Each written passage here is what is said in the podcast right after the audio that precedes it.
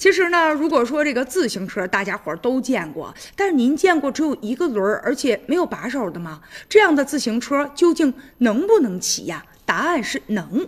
就在这两年呢，在哈尔滨松花江边的斯大林公园里面，有一群呢热爱健身的老人们，他们组成了全国首支独轮车队，成为了一道亮丽的风景线。其中啊，也有一个叫做王友秀的这个老人，今年呢五十五岁了。他呢是队长，以前自己啊一直在企业工作。他这个老公啊是独轮车的演员，所以后来这个妻子退休之后啊，就总琢磨着能不能减减肥呀。丈夫呢就建议她可以尝试一下独轮车，这样呢可以锻炼身体，而且呀还有很多的花样用于表演。她呢接受了丈夫的建议，决定挑战一下自己。经过几天不断的反复练习之后，发现哟骑的还真是不错。后来慢慢呢就有很多的老伙伴加入到他的队伍当中了。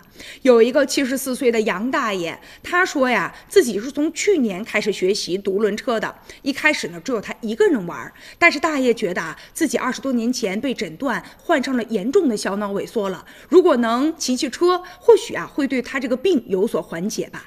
现在呢，国内有好多的年轻人都在玩，但是像老年人也这么热衷的，在全国确实啊也是第一支这样的队伍。